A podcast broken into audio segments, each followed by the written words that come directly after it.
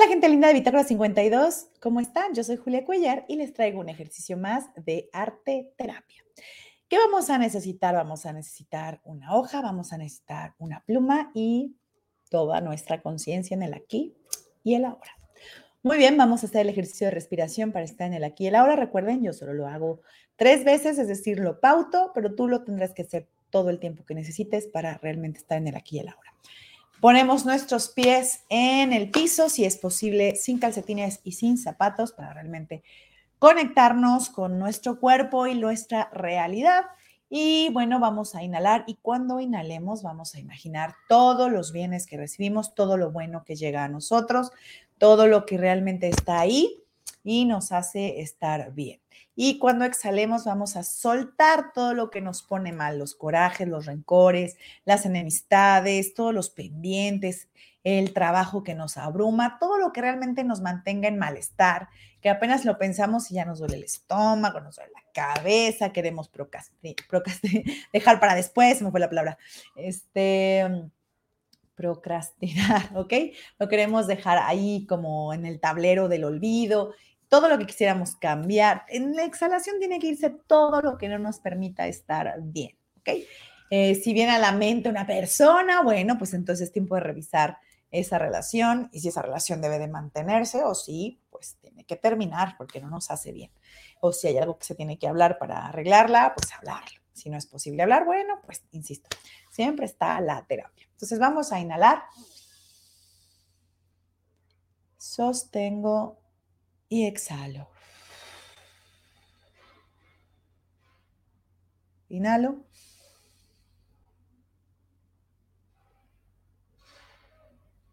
Exhalo. Inhalo.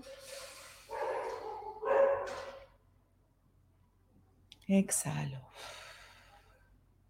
Insisto, lo harán tantas veces sea necesario ya que estamos en el aquí y el ahora. Vamos a hacer un decálogo. Un decálogo, como su nombre lo dice, son 10 pasos, 10 cositas, 10 en una lista. ¿De qué vamos a hacer el decálogo? Para eso necesitamos la hoja y la pluma o el dispositivo móvil donde desean escribir.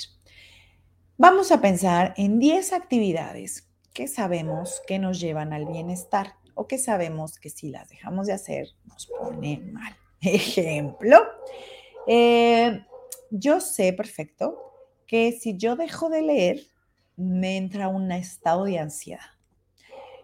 ¿Por qué? No lo sé, pero yo necesito tener siempre por ahí un libro para leer.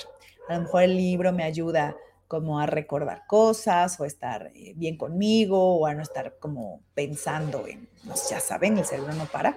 Y más bien me mantiene enfocado porque tengo que seguir la historia o tomar atención. Adelante, para mí leer me ayuda a enfocarme, evidentemente también me distrae pero yo sé que la actividad de lectura es importante en mi vida y es un hábito que ya tengo ahí. Para otras personas a lo mejor será tengo que salir de la cama antes de las 7 de la mañana porque si no me agarra una depresión de aquellas y luego ya no encuentro la salida de la cama. Para otras será todos los días tengo que tener cierta actividad espiritual porque si no siento que me desconecto y que pierdo tal conexión conmigo. Adelante. El punto es encontrar estas 10 actividades que tú sabes que necesitas tener en tu vida de manera constante y que de hecho has notado que si la dejas fuera, algo pasa. Eh, otro ejemplo en mi caso. Ejemplo, yo ya he notado que si dejo de hacer ejercicio, empiezan todos los dolores. ¿Qué si las rodillas? ¿Qué si la espalda? ¿Qué me pongo de ¿Qué me entra la depresión? Entonces, hay cosas que cada uno de nosotros ya sabemos sobre nosotros. Y aunque están aquí, de pronto se nos olvida y pasa el tiempo y entonces dices, ¿por qué será que ando tan de genio? Y hasta que haces conciencia dices, ah, no manches, ando tan de genio porque hace tantos días que no hago ejercicio. O hace tantos días que pues sí me he querido sentar a leer, pero una cosa y otra y no me han permitido leer. O hace tantos días que no fui a tal lugar o hice tal ritual. Cada quien sabe cuáles son estas actividades que a veces pues por la misma vida vamos dejando de hacer porque el trabajo, porque la familia, porque pues son vacaciones, porque hay después, porque a lo mejor ya no lo necesito tanto, uno no sabe, pero el punto es hacer conciencia. ¿Por qué lo estamos haciendo ahora que inicia el año? Justo para que en este 2023 mantengamos este decálogo por ahí, o al menos en este ejercicio hagamos consciente estas 10 cosas que sabemos que no podemos dejar de hacer, porque si no, hagan de cuenta que como que se nos descompone todo, ¿no? son estas 10 anclas, son estas 10 muletillas, son estas 10 actividades que nos permiten estar bien, ¿no? Insisto, a veces son, parecen nimiedades, pero en realidad sí nos ayudan a focalizarnos y a estar en la mejor disposición para el día. Insisto, hay quienes dicen, si no me pongo anillos, me siento desnuda. Si no me maquillo, siento que ando mal todo el día y, como me siento mal, entonces ando de genio, entonces me ando ocultando de la gente y me encuentro gente y me pongo más de genio porque no alcancé a maquillarme. Cada quien, a veces son cosas que para otros es como, es que es absurdo, no importa, pero para esta persona es importante. Hay quienes dicen, es que el cabello, el cabello no quedó como yo quería y entonces esto va a ser un mal día.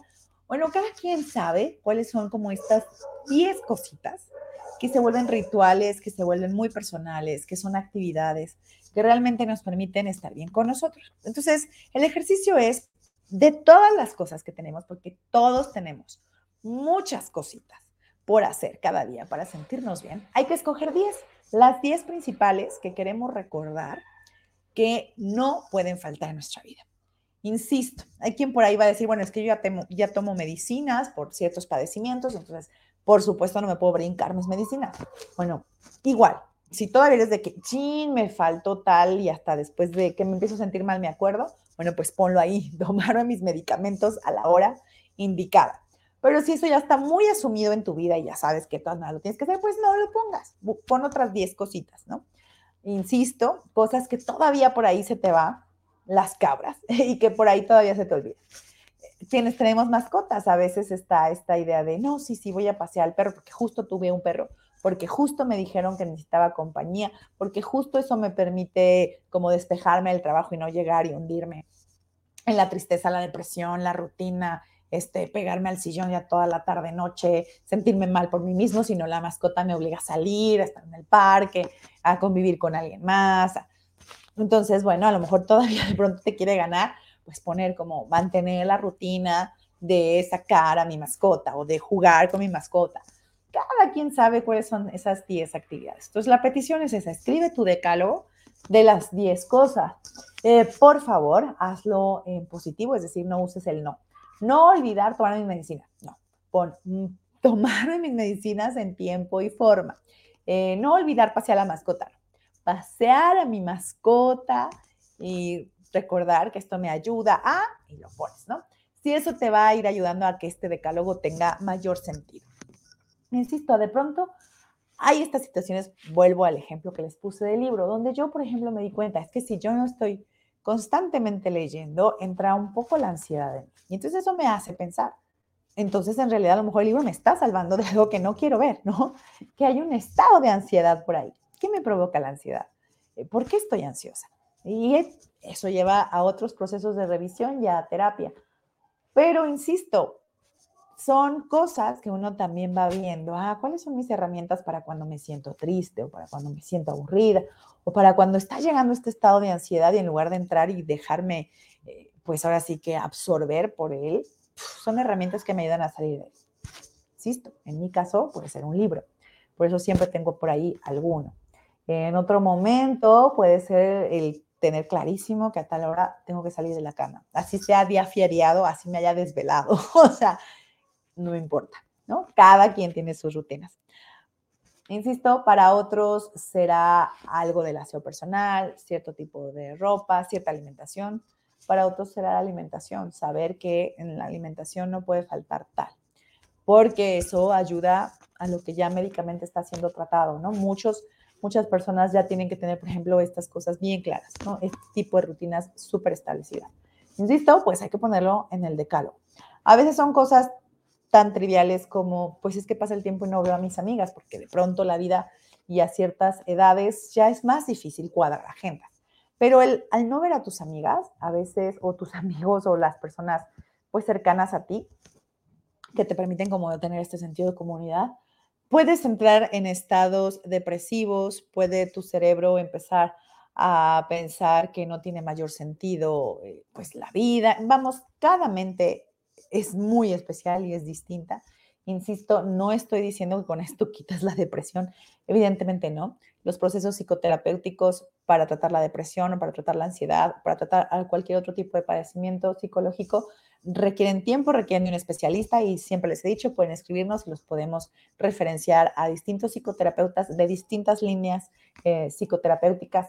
Pero sí es cierto que incluso en este trabajo cotidiano de conocernos a nosotros mismos, podemos ver cuáles son como estas pequeñas herramientas, muletillas, eh, salvavidas que nos permiten como salir adelante en lo que llega lo siguiente, ¿no? La siguiente terapia o lo siguiente que el psicoterapeuta haya recomendado o lo siguiente en nuestro tratamiento, ¿ok?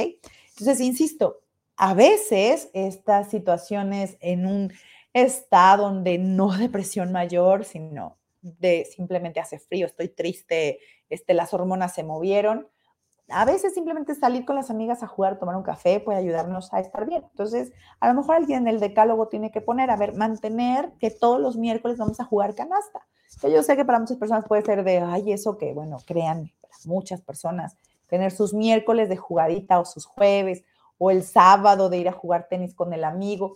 Estas rituales, estas rutinitas de convivencia, así como de calendario, de cada tercer día tal cosa o cada semana tal día vamos a ayudan, ayudan a saber que hay alguien a quien ver, que puedes platicar, que no es eh, necesariamente en el trabajo, que son otros círculos. Vamos, nos ayuda. Entonces, y si alguien lo tiene que poner, póngalo, póngalo, porque a lo mejor es de las que dicen, bueno, pues si ellas no me hablan, pues yo no les hablo, y entonces pues así se pasan meses y meses, y luego ya nunca nadie sabe por qué ya no se hablan. Entonces, si es necesario ponerlo, póngalo por ahí. Y bueno, igual las otras cosas que luego yo digo, luego nadie lo hace, los estudios médicos también. Después de cierta edad, ya uno sabe que tiene que ir a ver ciertos doctores. Estas rutinas como de salud, pues igual hay que ponerla, a lo mejor algunos tendrán que ponerla por ahí. Recordar que eh, en tal fecha o en tal mes de este año eh, tengo que hacer tal o dar seguimiento a tal cosa de salud mía. Insisto, tienes 10 cositas, 10 notas para dejarte a ti mismo en este decálogo de bienestar, de actividades que tienes que tener consciente durante el 2023, que hay que estar haciendo, manteniendo, que te permiten enfocarte. Solo piensa eso, son actividades que te van a permitir enfocarte, que te van a permitir estar mejor, que tú ya reconociste que son herramientas que tienes a la mano tuya para salir del proceso que no te permite estar en bienestar. Cada quien sabe qué es lo que lo destantea. Eh, algunos más por ahí, por otro ejemplo, por ahí el clásico de, de, ay, no, ahí vas las amigas, no, ahí vas otra vez con ese tipo, tipa o esa pareja que nomás no, no te ayuda nunca y ahí más te hunde y te hunde. Bueno, pues hay que apuntar ahí el que me ayuda a no marcarle, a no volver con el ex, pues cada quien sabrá. A lo mejor salir más con las amigas, hacer más ejercicio, escribir cartas, ver películas, cada quien sabrá cuál es la herramienta que le ayuda a no marcarle al ex, a no volver con el ex, a no estar con estas personas que nos hacen más daño que bien. Entonces, lo que sea necesario. Si hay que tejer, bordar, gritar, cantar, ponlo ahí en tu decálogo. Gritar todo lo necesario para no volver con el ex, escribirle a mis amigas para no volver con el ex, meterme a lo que sea, lo que necesites para que no lo hagas.